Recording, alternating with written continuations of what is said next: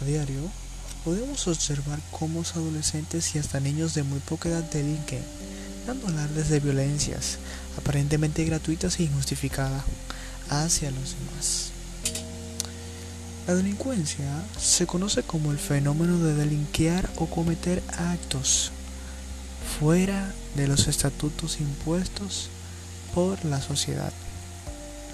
Pero es poco lo que sobre las verdaderas causas por las que un joven puede introducirse en este mundo. Son diversas las causas.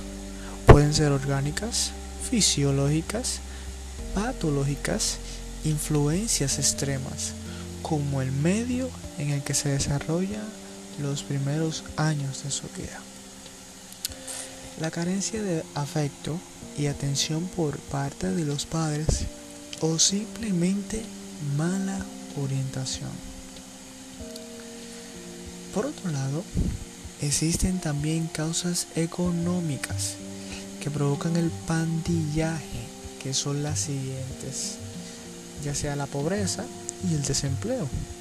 Bueno, en primer lugar, la pobreza causa que los jóvenes que tengan carencia de bienes es por esta razón que las pandillas encuentran dinero fácil por medio de robos, distribuciones y venta de droga.